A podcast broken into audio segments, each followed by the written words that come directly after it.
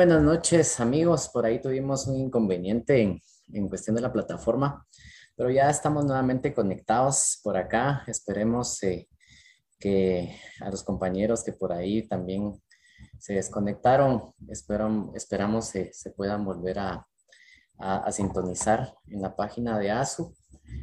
Em, les comentábamos de que tenemos eh, programada la conferencia de esta noche y para nosotros como voluntariado ASU, Ayuda Solidaria Universitaria, pues es un gusto contar con la presencia de cada uno de ustedes, quienes sábado a sábado pues nos acompañan con el, con el fin de, de poder venir y eh, adquirir más conocimientos sobre, sobre el tema de, del derecho. Entonces, eh, voy a dejar en, en el uso de la palabra la amiga Rita, quien ya está también conectada, para que tenga bien presentar a nuestra invitada de esta noche, una gran profesional, y tengas a bien presentarla, Rita, y darle la cordial bienvenida a esta plataforma de ASU. Gracias, Amaro. Eh, una excelente noche para cada uno de los que ya nos visualizan y, pues las disculpas, ¿verdad? Siempre sabemos que estas plataformas tienden a tener alguna falla. De igual manera, eh, las disculpas con la eh, licenciada que nos acompaña esta noche. es la licenciada María Cristina de Paz de Word. ella dentro de su formación académica pues es candidata al título de Magister Science en Derecho Constitucional es licenciada en Ciencias Jurídicas y Sociales, abogada y notaria. Dentro de su experiencia laboral, funge como secretaria de instancia en el Tribunal de Sentencia Penal, Narcoactividad y Delitos contra el Ambiente de Totonicapán. Dentro de su experiencia profesional, ella es catedrática universitaria, miembro del Centro de Estudios Económicos y Sociales de la Universidad Francisco Marroquín, también es miembro del Centro de Estudios Políticos y Constitucionales de Los Altos, teniendo a su cargo la Secretaría Un Café para Platón, encargada, eh, pues en dicho área ella se encarga de la formación permanente de los miembros. También ha participado en varios, foros, como ponente, eh, también en programas de radio, brindando conferencias y charlas sobre el tema de la violencia intrafamiliar, así como su prevención y la ruta de la denuncia eh, brindada a la población participante y radioescucha por parte de la Asociación de Abogados y Notarios de Quetzaltenango y la Asociación para la Promoción, Investigación y Educación en Salud Pies de Occidente. También ha fungido como en la organización y logística en los seminarios interuniversitarios en la ciudad de Quetzaltenango como un apoyo al Centro de Análisis para las Decisiones Públicas de la Universidad Francisco Marroquín también ha fungido como observadora voluntaria en las elecciones del año 2011 en una colaboración en la capacitación de más de 300 jóvenes miembros de la red de voluntarios Guatemala Somos Tus Ojos. También ha fungido como eh, miembro de la Junta Directiva de la Asociación Civil Acción por la Paz. Asimismo, eh, la profesional del derecho ha cursado distintos cursos eh, que le han permitido a lo largo de su carrera pues se ha formado en cursos eh, a nivel nacional e internacional, de los cuales podemos resaltar los diplomados en ciudadanía y derechos humanos, cursos de, legislación aplicable a los proyectos de resoluciones judiciales de niñez y adolescencia, Asimismo, eh, en el Foro Latinoamericano de Libertad del año 2016, organizado por Atlas Network y la Universidad Francisco Marroquín, asimismo distintos cursos a nivel nacional e internacional. Asimismo, ha realizado eh, publicaciones como lo es Discutir es igual a construir en abril del año 2005. También una publicación acerca de las tres cubanas en el año de 2012. Eh, Asimismo, eh, una publicación acerca del tema Guatemala, hemos sido tus ojos, la cual realizó en el año 2011 de igual manera, pues ella las ha eh, colocado en alguna plataforma. Creo que al finalizar la transmisión en vivo, nosotros dejaremos esas, eh, esos enlaces para que ustedes puedan ingresar a esas páginas y leer cada una de las publicaciones que ella ha realizado.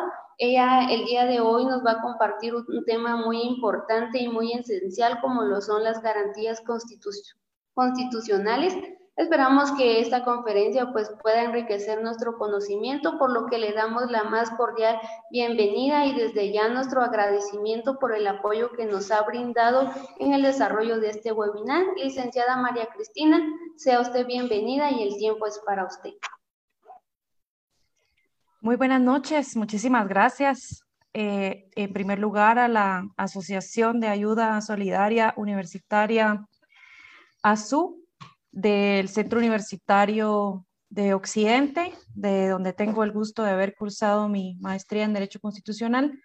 Muchas gracias también a, a los compañeros dirigentes que pues me, me, honran en realidad con esta invitación que me hacen. Muchas gracias Rita, muchas gracias Luis y por supuesto también muchas gracias a nuestro director técnico que pues resolvió con prontitud este pequeño problema de audio que estábamos teniendo.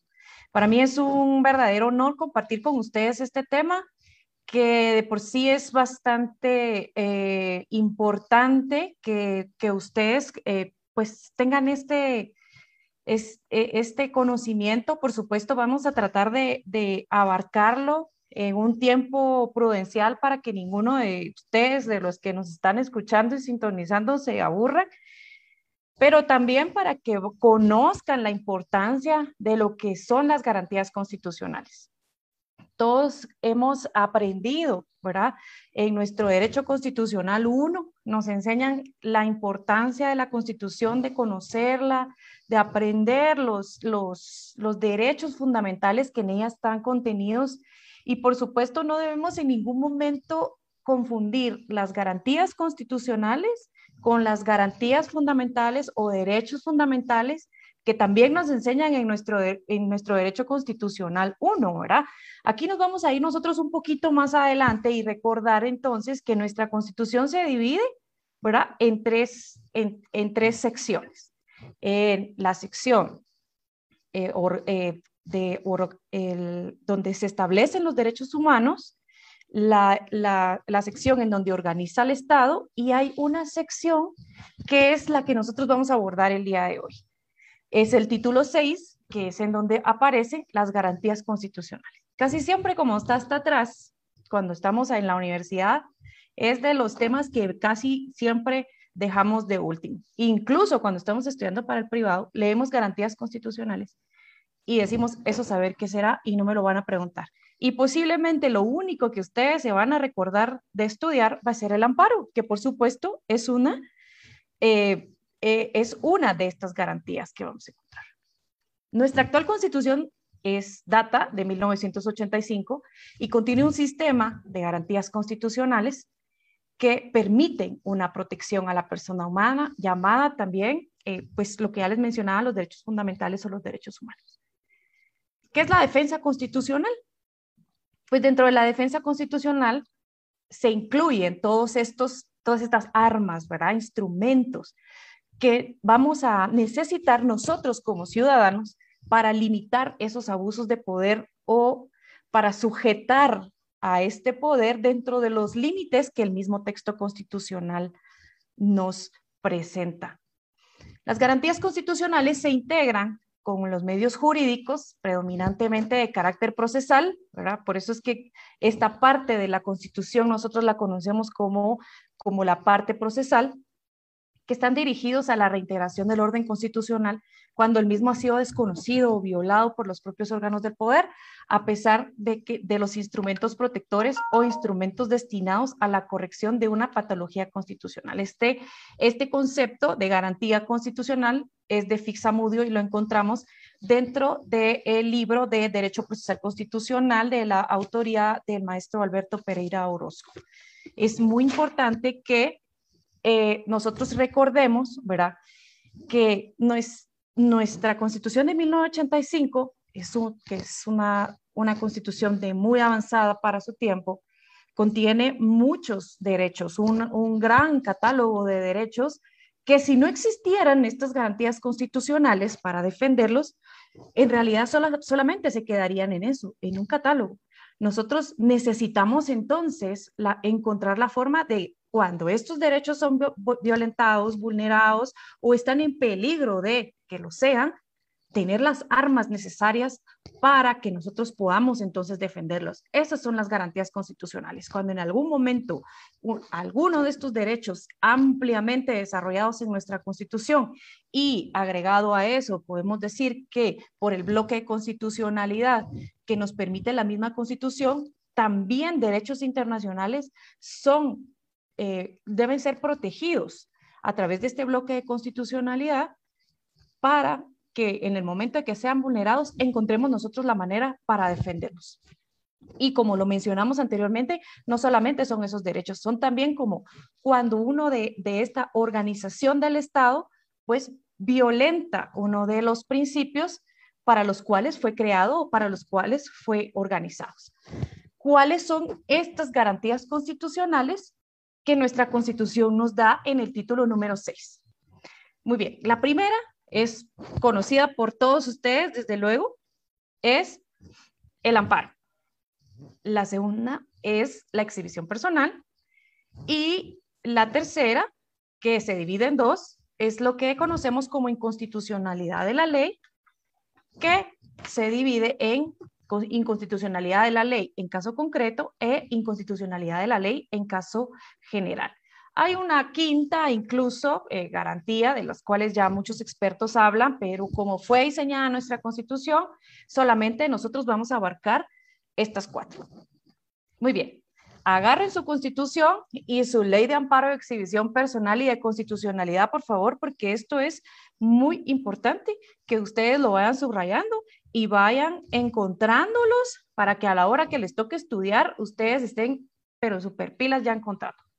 ¿Dónde encontramos estas garantías? Bueno, pues entonces nos vamos a nuestra constitución en primer lugar porque ellas son quienes, quienes primero lo establecen y encontramos el derecho a la exhibición personal en el artículo 263, la procedencia del amparo en el artículo 265, en el 266 la inconstitucionalidad de las leyes en casos concretos y en el artículo 267 la inconstitucionalidad de leyes de carácter general.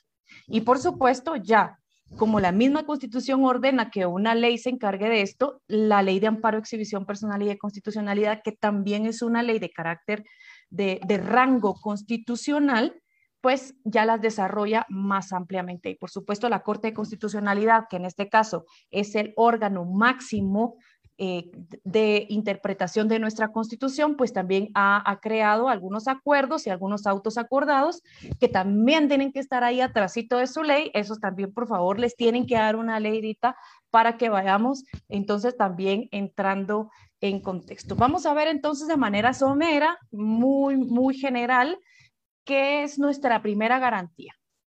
Y es lo que desde el primer semestre nosotros nos enseñan que existe, no lo mencionan mucho, y es, por supuesto, el amparo, ¿verdad? El amparo es un instrumento procesal interno sustanciado ante, ante, el Tribunal Constitucional y que tiene por objeto la protección de los derechos fundamentales y las libertades públicas reconocidas en los artículos de la Constitución frente a actos lesivos potenciales actuales de los poderes públicos en cualquiera de sus modalidades. Recordemos que el amparo, así como nosotros lo conocemos en nuestra, en nuestra constitución de 1985 y que podríamos llevarnos un semestre entero hablando de él, es una institución creada en el derecho mexicano y que así como lo conocemos actualmente tan amplio y tan vasto, no ha llegado aquí por simple casualidad. Ha tenido todo un, todo un recorrer histórico en el cual ha tenido incluso cambios dentro de, nuestra, dentro de nuestra historia constitucional hasta llegar a como lo conocemos en este momento, en donde como la misma ley nos dice, no hay un ámbito que no sea susceptible de amparo. Cualquier persona que se sienta amenazada o violada sus derechos y para que se le restaure ese derecho violentado, puede acudir perfectamente al amparo cuando nos dice que no hay ámbito que sea susceptible de amparo, ya hay incluso sentencias de la Corte en donde los amparos pueden darse, uno creería que solo en contra de, entidades públicas, ¿verdad? Pero nosotros ya podemos actuar incluso en contra de, de entidades privadas también.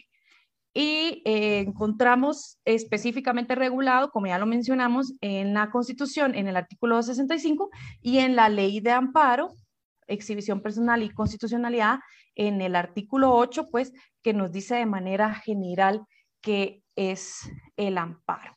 La Corte Constitucionalidad, como ya les había mencionado, que es un máximo intérprete de estos preceptos constitucionales, nos dice que el amparo protege a las personas contra las amenazas de violaciones de sus derechos o restaura, ¿verdad? Su imperio cuando la violación ya hubiera ocurrido. Es decir, que puede suceder, nosotros podemos plantear ese amparo antes de que ese derecho sea vulnerado o incluso cuando ya lo fue.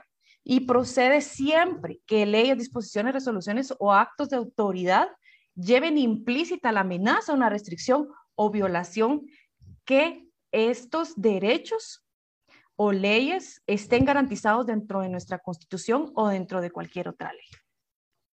¿Qué características principalmente vamos a encontrar dentro del amparo? Bueno, en primer lugar, que eh, esa instancia de parte es rogado, ¿verdad? No existe aquello de acción popular debe ser promovido únicamente por la persona que se considera agraviada por un acto de, alguna autoridad.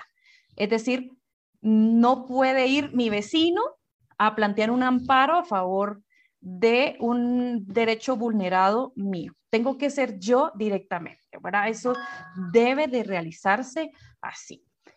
Esta tramitación y resolución se encuentra encomendada a un órgano especial que puede ser temporal o de carácter permanente. Aquí les voy anotando yo eh, algunos artículos que ustedes pueden ir subrayando y que pueden ir teniendo eh, a la mano, ¿verdad? Para ir tomando sus notas o incluso si tienen su ley a la par, que eso es bien importante que lo vayan viendo, lo pueden ir subrayando de una vez. Es un proceso judicial extraordinario y subsidiario. Opera cuando la instancia ordinaria no, no ha tutelado debidamente estos derechos que se aducen violados y posee un rango constitucional. ¿Por qué? Porque está dentro de una ley constitucional, está dentro de la Constitución. Entonces, posee, ¿verdad? Por su formación, un rango constitucional. Recordemos que todas las leyes que fueron creadas en la Asamblea de 1985, a excepción de la Ley de Orden Público, tienen rango constitucional porque fueron, porque su proceso de creación fue extraordinario, es decir, por medio de una Asamblea, eh, una Asamblea Nacional Constituyente el amparo va a cumplir una doble función.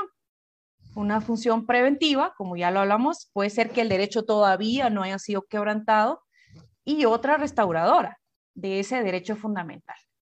Cualquier amenaza de un hecho que puede violar esos derechos o que ya hubiera sucedido no hay ámbito que sea susceptible de amparo, salvo el derecho de libertad, porque ese sí lo vamos a ver más adelante, tiene una garantía constitucional específica, que es la exhibición personal, ¿verdad? Entonces, cualquier otro que no sea la libertad es susceptible de amparo. Y es político, por supuesto, porque también opera como una institución contralora del ejercicio del poder. Recordemos que nuestro Estado, ¿verdad? No solo tiene la, la triada clásica del, del organismo ejecutivo, judicial y legislativo, cada uno con sus funciones, sino que también nuestros constituyentes en la Constitución de 1985 también crearon otros órganos extrapoder que sirven para equilibrar este sistema de frenos y contrapesos y lograr entonces que el Estado de Derecho funcione de mejor manera. En la misma Constitución dice que ningún órgano está supeditado a otro pero también existen estos órganos extrapoder. Dentro de ellos es que eh, vemos la creación que ya fue, que ya había sido pensada anteriormente por otros constituyentes en, en, las tres constituciones anteriores, sin embargo se le da esta potestad y se le da mayor relevancia en nuestra constitución de 1985 a la Corte de Constitucionalidad, que vamos a saber y con esto de las garantías constitucionales nos vamos a dar cuenta la importancia que tiene este órgano extrapoder para el control y el, control del poder y mantener ese equilibrio, ¿verdad? De los frenos y contrapesos, como para cuando un órgano quiere estar por encima del otro o que uno se supedite al otro, la Corte de Constitucionalidad ingresa a través de estos amparos. Eh, ¿Qué principios van a regir al, al amparo? Bueno, pues el primero es que es em, la iniciativa de instancia de parte. Alguien debe provocar esta actividad, ¿verdad? Alguien debe de llegar y decirle al, a la corte, mire, esto está sucediendo y necesitamos que intervengan, ¿verdad? Tiene que haber un interesado eh, vamos a ver más adelante quiénes pueden hacerlo, eh, quiénes tienen esa facultad para poder hacerlo. Y debe tener un agravio personal y directo, el cual nosotros tenemos que señalarlo con claridad, ¿verdad? Nosotros tenemos que decirle ya a quien vaya a conocer de nuestro amparo, eh, la misma ley nos, nos dice en contra de quién se plantean los amparos y qué, qué órgano va a ser el que lo va a conocer, entonces, eh, le debemos nosotros de explicar, ¿verdad? ¿Cuál es la situación que me está perjudicando? Debemos de ser muy claros en decir en qué consiste ese agravio y cuál es la esfera del derecho que nosotros estamos sintiendo que nos está eh, vulnerando o que se nos vulneró ya en su momento, ¿verdad? Tiene un principio de prosecución judicial que significa que es un proceso judicial, solo que eh, en una forma mucho más básica, por lo tanto, siempre va a haber algún debate y no necesariamente tiene que haber litis, es decir, controversia, pero en su forma más básica, por eso lo hablamos, es, es un proceso judicial, ¿verdad? Eh, relatividad de la sentencia de amparo significa que va a invalidar un caso concreto, no es una declaración general. Es decir, la sentencia de amparo va a ir solamente directo contra el caso concreto, contra el agraviado directo, contra el que inició el amparo, ¿verdad? O a favor de él, dependiendo, pero no es una declaración general, no nos va a perjudicar a todos en general, sino que va solamente contra la persona que lo ha iniciado. El principio de definitividad, pues es algo que siempre nos recuerdan en las aulas universitarias, ¿verdad? Que antes de que nosotros ingresemos un amparo, debemos de haber agotado todos los recursos ordinarios, judiciales, administrativos, como no hay ámbito, ¿verdad? Entonces no sabemos si estamos dentro de un, dentro de un proceso judicial o dentro de un proceso administrativo, pero debemos de agotar todas, todas las, los recursos que tenga ese procedimiento para poder acudir al amparo. También eh, existe el principio estricto de derecho de congruencia, es decir, que pues el fallo obviamente se va a concretar a la violación que nosotros estamos denunciando. No nos va a dar más allá de lo que nosotros estamos pidiendo. Es por eso que es bien importante, ¿verdad? Que cuando un amparo se plantee, pues debe de anotarse con claridad cuáles son los derechos fundamentales que se estiman agraviados, que se estiman vulnerados, que fueron violentados. Y un principio de limitación de pruebas y recursos, pues en el cual eh, nos damos cuenta que como ataca específicamente este derecho vulnerado, pues es lo que nosotros tenemos que demostrar. Es decir, nosotros debemos demostrar con claridad cuál es el acto que nosotros estamos reclamando en el cual a nosotros pues se nos vulnera ese derecho. Es bien importante que dentro de su ley de amparo, exhibición personal y de constitucionalidad, pues encuentren ustedes y logren ubicar el acuerdo, el auto acordado 1-2013 y el auto 1-2000, el acuerdo 1-2013. ¿Por qué? Porque esto a ustedes también les va a ampliar la competencia del amparo, el trámite del amparo y los requisitos que se deben de cumplir dentro de él. Es muy, eh, eso es muy importante para que ustedes puedan eh, comprender, digamos, y conocer más a fondo, ahorita que están todos ustedes estudiando, eh, la importancia que tiene el, el, derecho, el, este recurso de amparo. Vamos a ir entonces a nuestro segundo, a nuestra segunda garantía constitucional. Y esta es la exhibición personal. ¿Cuál es la función de, este, de esta garantía? ¿Se recuerdan que les dije que en, en el amparo todo es susceptible a, derecho de eh, acudir al amparo, a excepción de cuando se trate de cuestiones que tengan que ver con la libertad. Entonces aquí ya entramos a esta segunda garantía, que es la exhibición personal o lo que comúnmente conocemos o que viene, ¿verdad? Esta institución eh, inglesa del habeas corpus, que es la que actualmente conocemos como exhibición personal. Y la función es salvaguardar, ¿verdad? Los valores, el valor fundamental, uno de los valores más importantes del Estado de Derecho, que es la libertad de la persona. Sin la existencia de este mecanismo, la libertad simplemente sería, pues, un postulado formal, ¿verdad? Pero no sabríamos entonces cómo nosotros podemos defenderlo. Eh, encontramos su antecedente más concreto, ¿verdad? En el interdicto romano del homine libero exhibendo.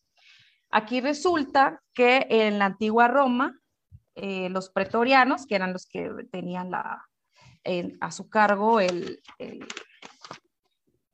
el, disponer de las leyes, se podía acudir ante él para pedir que se exhibiera a una, a una persona. Es donde encontramos el antecedente más concreto y surge, ¿verdad?, como un remedio contra las apresiones ilegales.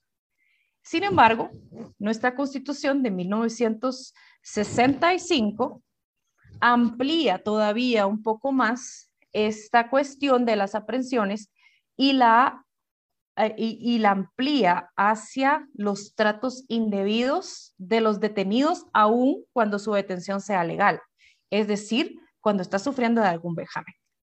Muchas, eh, mucha de esta, eh, de la exhibición personal, por supuesto, ya en 1985, nuestra constitución de 1985, pues ya la tenemos también de esta manera, ¿verdad? Tanto, tanto para proteger la libertad de una persona que esté detenida ilegalmente, como también aquellas en las cuales las personas que estando detenidas legalmente, es decir, en algún centro carcelario, estén sufriendo de algún vejamen. Y por supuesto eso para eh, muchos de nosotros no es nada que no, no conozcamos o que no sepamos que existe, eh, lo cual pues ha sido uno de los, digámoslo así, de los talones de Aquiles, de, del talón de Aquiles del sistema penitenciario, ¿verdad? Pero bueno, ese, ese es otro asunto.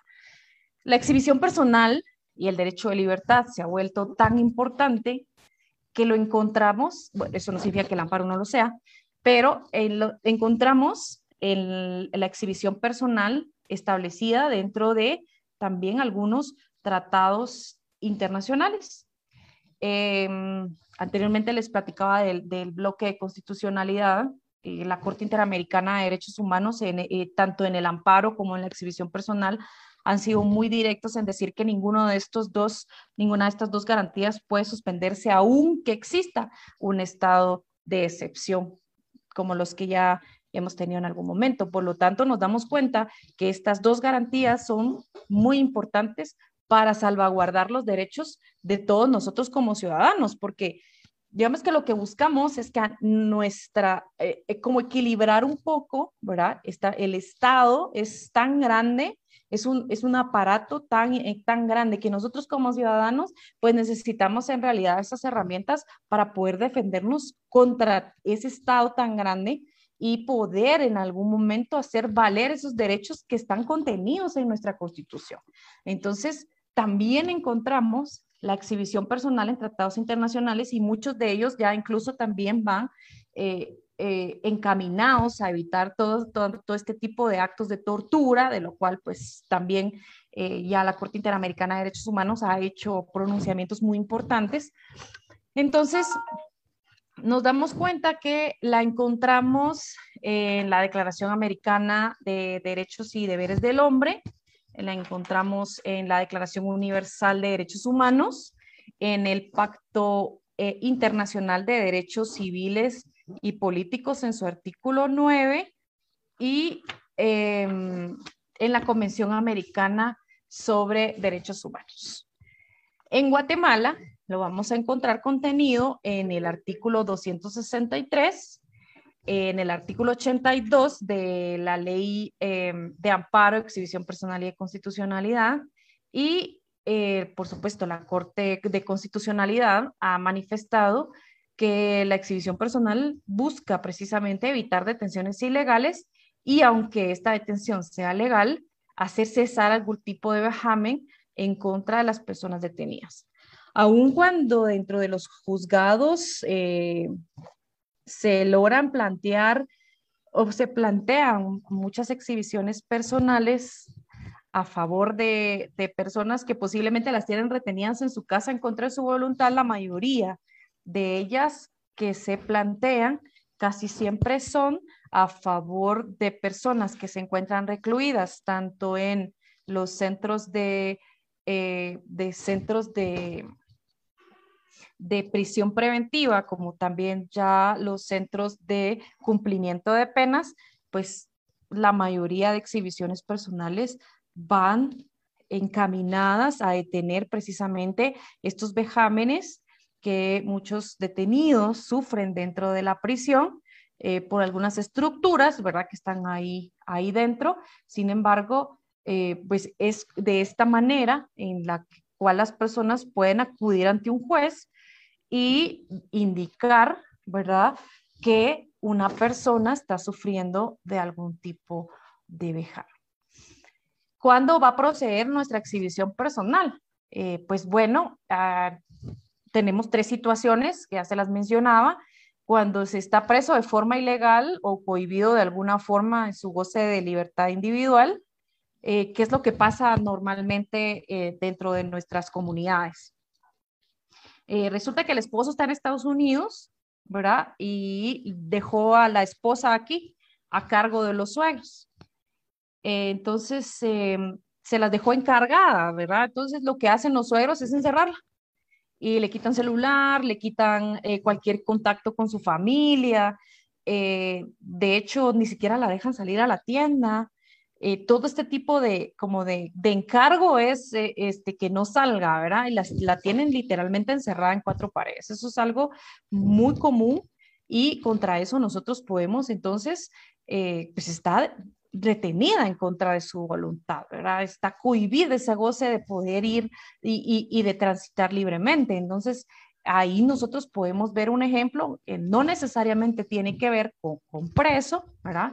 Pero que también nos podemos dar cuenta que se le puede restringir esa libertad. Si se encuentra amenazado de perder su libertad y cuando ya se los mencioné, si estuviera sufriendo algún vejamen, aunque su prisión o detención estuviera o, o fuera fundado en ley la exhibición personal, su, solicitud, pues el objetivo es que se le restituya o se le garantice esta libertad para que pueda, ya sea recuperarla y si está sufriendo algún vejamen, para que estos cesen, ¿verdad? Para que termine esta coacción a la cual estuviere sujeto. ¿Cuál es la importancia o, o la competencia de esta exhibición personal?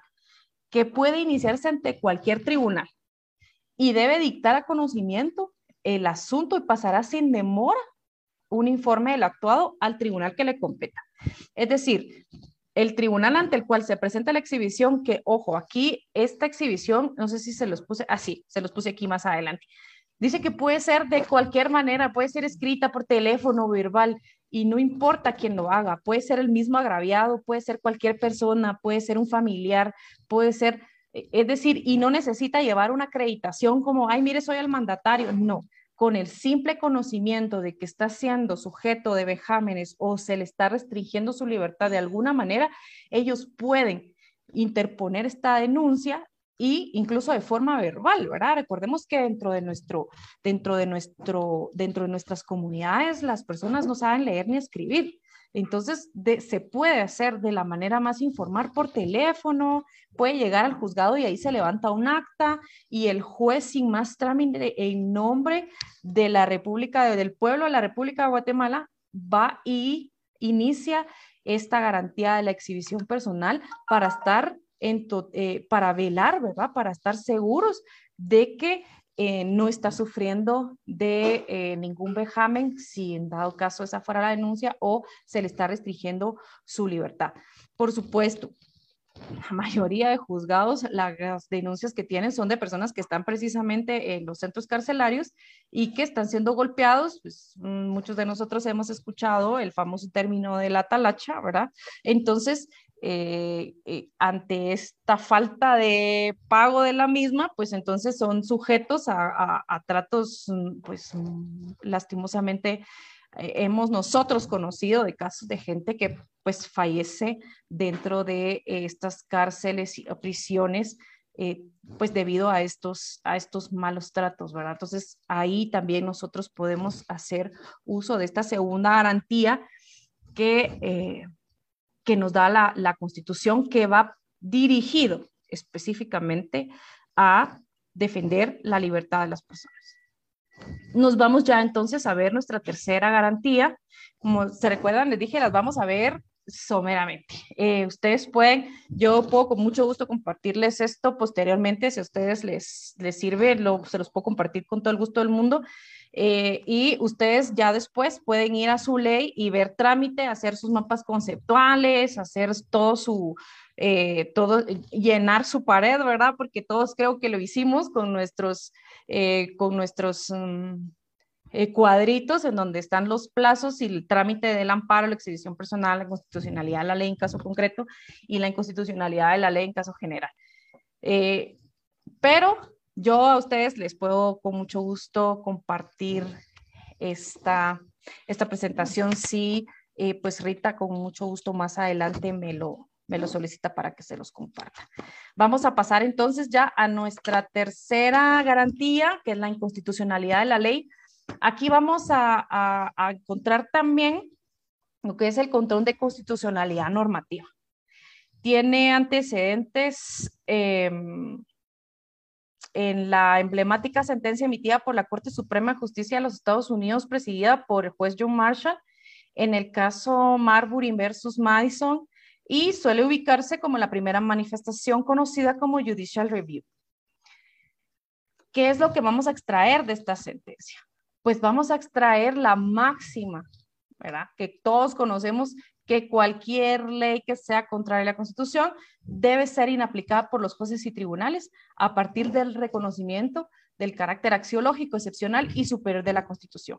Es decir, de aquí nosotros entonces vamos a sacar la conclusión de que el juez está obligado a revisar, para hacer ese control difuso, porque más adelante lo vamos a ver, de que ninguna norma o cualquier norma que vaya en contra de la Constitución, simplemente no podemos aplicarla. ¿Qué vamos a necesitar o qué vamos a entender entonces por inconstitucionalidad de la ley? Pues es un conjunto de instrumentos e instituciones previstos en el ordenamiento jurídico de un Estado para asegurar que las decisiones del poder público cuyo objeto sea regular de forma abstracta, abstracta los diversos ámbitos de la convivencia social y armonicen con los principios y valores reconocidos en la ley fundamental como directrices supremos de dicha convivencia. Nosotros sabemos que existe un órgano encargado de emitir leyes, existe un órgano encargado de, eh, ejecutar todo el funcionamiento del Estado y existe un, un órgano que se encarga pues de juzgar y ejecutar lo juzgado, ¿verdad? Esta, eh, eh, esta, mm, sentencia de eh, la Corte Suprema de Justicia de los Estados Unidos de Norteamérica nos da a nosotros entonces la pauta a que los jueces, es decir, el órgano judicial, pueda en algún momento decir o decidir en un caso que la ley creada por otro órgano, que es el legislativo, ¿verdad? es inconstitucional va en contra de lo que la Constitución establece. Y dentro de la inconstitucionalidad de las leyes, nosotros vamos a encontrar dos tipos. La primera es la inconstitucionalidad de la ley eh, de carácter general. Estas acciones van dirigidas en contra de leyes, reglamentos o disposiciones de carácter general que contengan algún vicio, ya sea total o parcial de inconstitucionalidad y se van a plantear directamente en contra del tribunal o en nuestro caso la Corte de Constitucionalidad. Esto lo vamos a encontrar regulado en los artículos 267 de la Constitución y en el artículo 133 de la Ley de Amparo, Exhibición Personal y, de Constitucionalidad. A través de este mecanismo, se va a patentizar la misión de la Corte de Constitucionalidad como máximo intérprete y definitivo del contenido de la Carta Magna. Pues a la, Corte de Constitucionalidad es a quien le compete con exclusividad el conocimiento de este tipo de planteamientos, ¿verdad? Como les decía anteriormente, la Corte de Constitucionalidad fue creada como un órgano extrapoder precisamente para mantener ese orden constitucional para velar porque la constitución sea respetada, para velar que la constitución no sea violentada. Y por supuesto, los dictámenes, las leyes, las opiniones consultivas, todo lo que tenga que ver con la constitución, pues nuestro máximo, eh, nuestro máximo órgano que va a determinar lo que sí es a favor o en contra de la Constitución es la Corte de Constitucionalidad. Es por eso que es tan importante Es tan importante las decisiones que la Corte de Constitucionalidad tiene y por eso es mucho más importante que nosotros siempre estemos enterados de quiénes son los candidatos y la manera en la que nosotros podemos participar para de verdad lograr que personas que vayan a, eh, a, a conformar la misma, pues sean en verdad personas que busquen continuar con ese respeto y continuar con, con, esa, con esa actividad tan fundamental para el buen funcionamiento del Estado que tiene la Corte de Constitucionalidad. Eh, dentro de estos, dentro de los, dentro de los, mm, dentro de los eh, casos concretos, dentro de la inconstitucionalidad de los casos concretos, vamos nosotros a darnos cuenta que es em, que aquí este, eh, lo que va a buscar la parte interesada, es decir, el que va a plantear la inconstitucionalidad, es que en su caso se deje de aplicar una ley. Por eso es en caso concreto. Y la respuesta que se tenga de esta inconstitucionalidad planteada, pues va a afectar únicamente al que lo está planteando, a diferencia de la inconstitucionalidad en caso general, que ya la vamos a ver ahorita más adelante. La Corte de Constitucionalidad llega a conocer estas inconstitucionalidades en caso concreto como tribunal de alzada, porque el principal órgano encargado de conocer estas inconstitucionalidades es el mismo que conoce sobre el caso. Es decir, en cualquier caso también puede ser penal, puede ser civil, puede ser mercantil, puede ser tributario. Cualquier persona puede llegar ante el juez que está conociendo su caso y decirle, mire, señor juez, fíjese que yo considero que usted no tiene que tomar en cuenta esta ley, este artículo, para resolver mi caso. Yo mm, considero que usted no tiene por qué eh, tomarlo en cuenta. Y aquí vamos entonces a estos, eh, a estos aspectos esenciales del planteamiento y la legitimación que se tiene, ya que solamente la persona que conoce de su caso es el que está legitimado para pedir esta inconstitucionalidad en caso concreto. Y desde luego que la resolución que tenga de, eh, de este mismo es eh, el que va a resolver para solamente el caso concreto.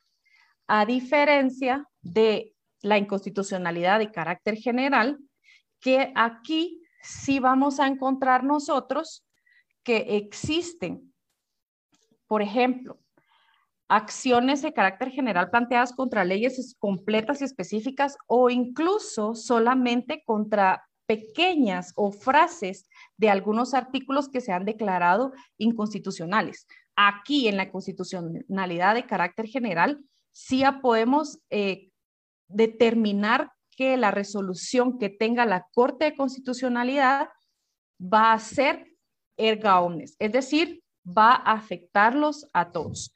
Hay una sentencia de la Corte de Constitucionalidad que fue planteada por, eh, por, eh, por algunos ciudadanos con el auxilio de abogados, en donde solicitaban que se declarara inconstitucionalidad una parte, una frase que estaba contenida en el artículo 6 de la ley contra el femicidio. Es esta inconstitucionalidad de carácter general lo que logró es el expediente 1749-2017. Si ustedes lo quieren revisar, se meten a la página de la Corte de Constitucionalidad y ahí pueden ingresar ese dato. Van a darse cuenta que esa frase, una frase que ellos están pidiendo ahí que se decrete inconstitucional, eh, nos va a, eh, están pidiendo ellos que se, que se declare. Pues logra alguna sentencia a favor con un voto con un voto disidente. Y esa frase que es la de y no podrá concederse la reducción de la pena por ningún motivo es declarada inconstitucional dentro de este procedimiento. Es una sentencia muy interesante que les recomiendo que ustedes puedan, puedan buscar más adelante y, eh, y eso eh, e, es un ejemplo que se tiene dentro de las leyes, pero pueden eh, plantearse el, eh, por parte del Colegio de Abogados la inconstitucionalidad eh, de carácter general por el Colegio de Abogados, por el Procurador de Derechos Humanos, por el Procurador General de la Nación o por cualquier ciudadano que sea auxiliado por tres abogados colegiados activos y nos damos cuenta pues que también nos da a nosotros la oportunidad como ciudadanos de poder también hacer uso de, este, de estos derechos de eh, inconstitucionalidad. Eh, por supuesto que em, es bien importante que todos nosotros dentro de nuestro proceso de, de estudio podamos ahondar y podamos eh, ya por nuestro lado, porque eso nos llevaría toda la noche a platicar sobre los trámites o como les dije en un principio, un semestre entero, ver los trámites de cada uno de ustedes, de cada uno de estos, de cada una de estas garantías, pero yo sí los invito a que ustedes ya con, con sus leyes en mano puedan, eh, puedan entonces eh, hacerlo y empezar a hacer eh, pues todos sus, sus flujos de, de, los procesos. Eh, pues yo les agradezco mucho a todos ustedes, traté de hacerlo de una manera eh, para que no se me durmieran todos y para que sea de, de fácil comprensión, hacerlo de manera bien, bien de fácil, de fácil abstracción para que ya ustedes en su casa, ¿verdad? Agarren sus códigos y puedan eh, ahondar. Hay muchos libros, muchísimos de, de, cada uno de estos, de estos temas que pueden, por supuesto, ustedes buscarlos. Y la ley, eh, la ley que es, que es nuestra principal arma y nuestra principal eh, guía para que nosotros podamos saber y sobre todo aplicarlo. pues muchísimas gracias. No sé si, si hay alguna, alguna consulta. Traté de hacerlo rapidito para no robarles más, más tiempo del necesario y sobre todo pues que, que tengan estas ideas eh, bastante claras. Muchas gracias. Gracias, licenciada. Eh, sí, hay algunas eh, cuestionantes que están surgiendo ahí en el chat. Vamos a pedirle favor a Rita a ver si nos puedes apoyar ahí con darle lectura a las eh, preguntas que están surgiendo ya en el chat para que la licenciada tenga bien responder.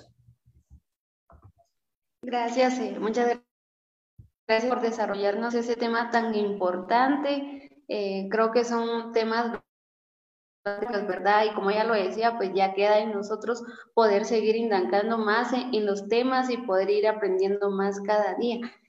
Eh, dentro de la plataforma del voluntariado Azucunoc nos preguntan la compañera Gladys Vázquez, ¿cuál es la principal diferencia entre plantear la inconstitucionalidad como excepción y como incidente dentro de un caso concreto?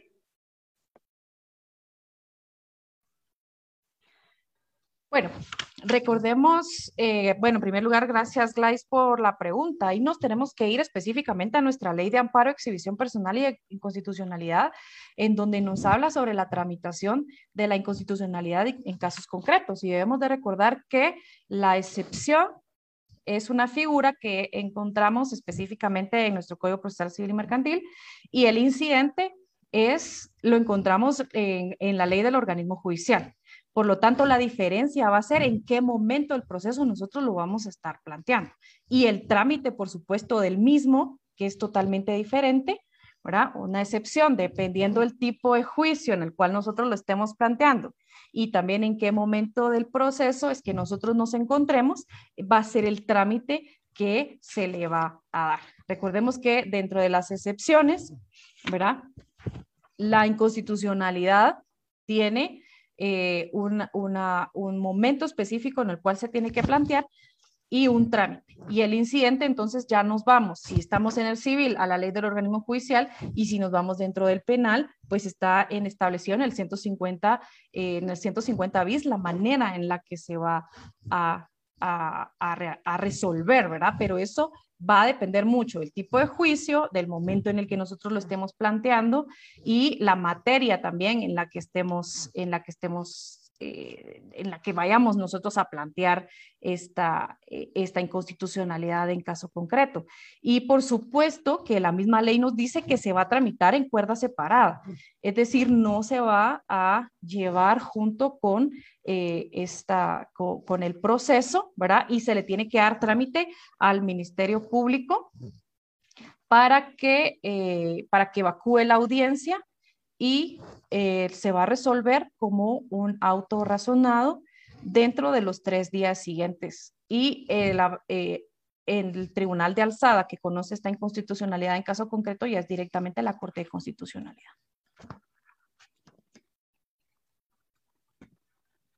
Muchas gracias, licenciada.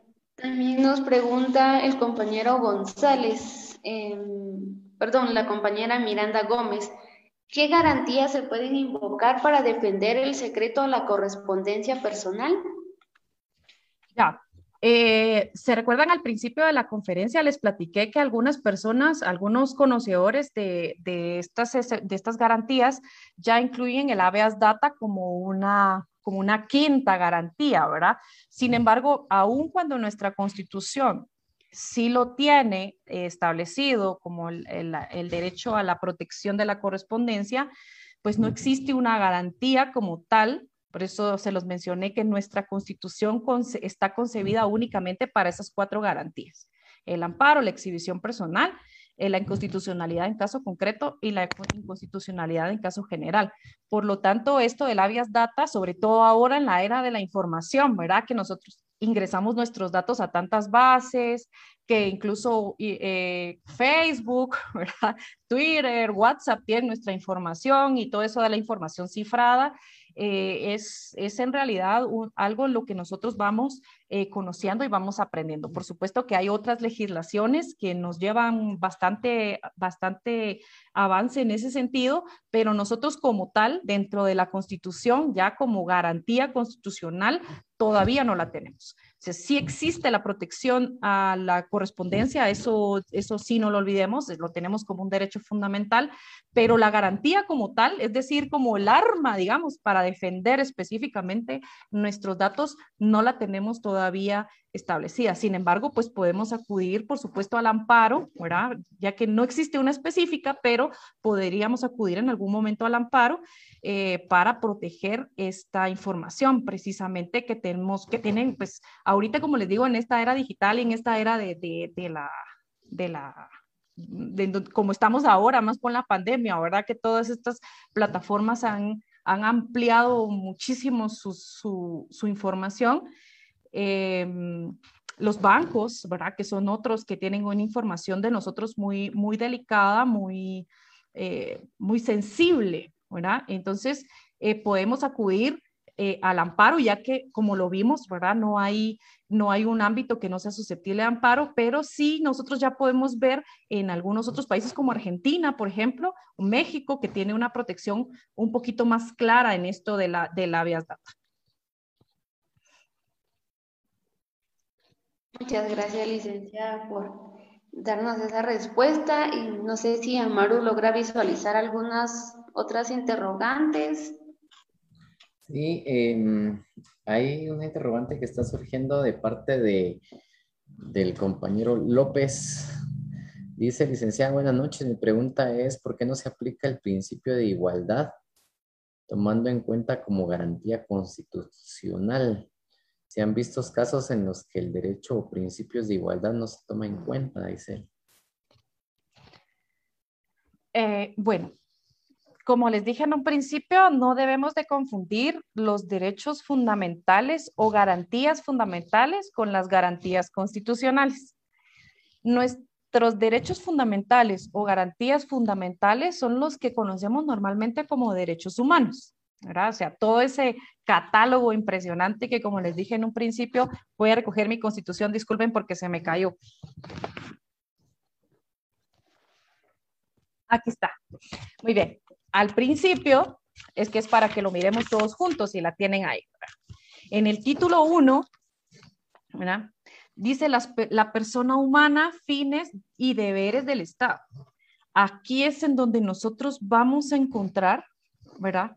El derecho a la libertad y a la igualdad. Si nos damos cuenta, es uno de los principios que encabezan nuestra constitución. Dice, en Guatemala todos los seres humanos somos libres e iguales en dignidad. Eso significa que este derecho, el derecho, eh, mire mi constitución toda subrayada, me imagino que así la tienen todos ustedes, pero es la que uso y la que me sirve para dar las clases y para también en el trabajo, ¿verdad? Em, este derecho es un derecho fundamental, o es una garantía fundamental, o es un derecho humano. Entonces, López, Colochito. Este derecho de igualdad nosotros lo vamos a poder defender a través de un amparo o a través de una inconstitucionalidad general porque nos damos cuenta que una frase dentro de una ley violenta ese derecho de igualdad. Es decir, para que nosotros podamos defender esos derechos que encabezan todo el primer título de nuestra constitución es que tenemos a nuestra disposición todas esas garantías constitucionales que les mencioné que podemos utilizar. El amparo para cualquier ámbito, la exhibición personal para cuando sea la libertad específicamente la que esté en peligro, o para mantener ese, ese control de leyes, ¿verdad? esa constitucionalidad dentro de las leyes para que ninguna se salga dentro de ese marco constitucional es que encontramos la inconstitucionalidad en caso general, la inconstitucionalidad en casos concretos. Por lo tanto, ¿cómo vamos a defender nosotros entonces ese derecho de igualdad?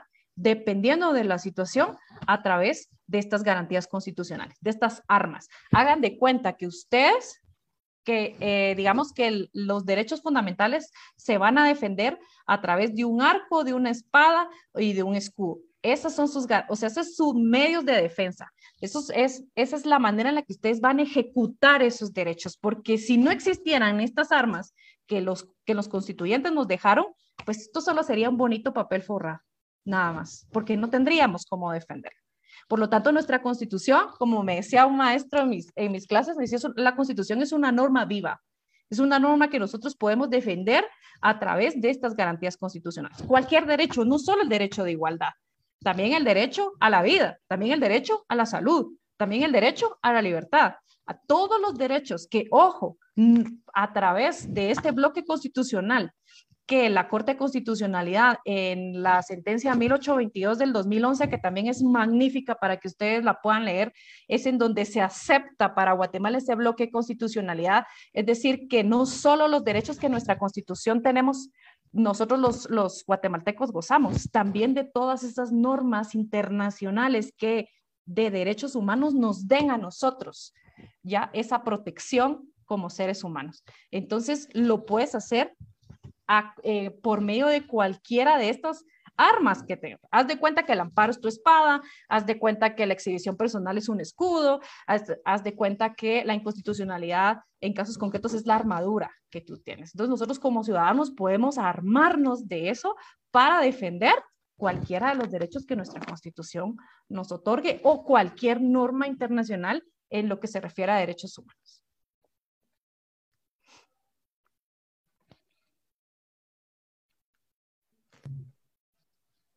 Gracias, licenciada. Hay otra pregunta, Eric, todavía si estamos eh, posiblemente la última por el tiempo, si nos hiciera el gran favor. Em, la compañera Glenn de Paz dice, licenciada, a su criterio se podría requerir la inconstitucionalidad respecto al delito de negación de asistencia económica, específicamente en cuanto a la pena de prisión que impone, cuando la Constitución en su artículo 17 estipula que no hay prisión por deuda. Bueno, aquí eh, eh, digamos que es fácil confundirlo, ¿verdad? Porque eh, el delito de negación de asistencia económica nosotros lo asociamos con precisamente lo que ella menciona, ¿verdad? Que es una deuda. Sin embargo, recordemos que agarremos nuestro código penal, quienes lo tengan allá a la mano. Yo no me lo traje porque ese mío lo tengo en la oficina, pero el delito de negación de asistencia económica está protegiendo un derecho. No es la deuda por la cual nosotros estamos diciéndole al mire usted, venga para acá delante del juez. todos los, los, los delitos tienen un, un derecho que va a proteger la vida, la salud. Aquí es el de la asistencia, asistencia económica. La, por eso se dice, el delito se llama negación de asistencia económica. Él se está negando a, dar algo, es un delito de omisión. Entonces no es por la deuda, es porque él está vulnerando un derecho de otras personas. Así como se vulnera el derecho cuando alguien comete un asesinato, así como se vulnera el derecho eh, cuando alguien eh, va manejando en estado de ebriedad y, ocasiona un hecho de tránsito. Es decir, aquí no es la deuda lo que nosotros estamos, eh, lo que nosotros estamos tratando de proteger. No, hay no es deuda, sino es que él está dejando de apoyar, él está dejando de cumplir con esa obligación que es la asistencia económica para, para sus hijos, para su esposa, para quien, se la hayan, para quien se la hayan establecido, porque recordemos que una pensión no solamente se le puede fijar a los hijos, a la esposa, también se le puede fijar a algunos hermanos que lo necesiten, a los padres o, o, o, algún, otro, algún otro familiar. Entonces, eh, yo, pues es, es una percepción muy, muy personal, considero que no hay inconstitucionalidad ahí, en virtud que este, e, este tipo penal protege un derecho de estas personas que son la de recibir ese apoyo, esa asistencia económica. Y pues recordemos que pues este delito tampoco tiene pena tan alta, ¿verdad?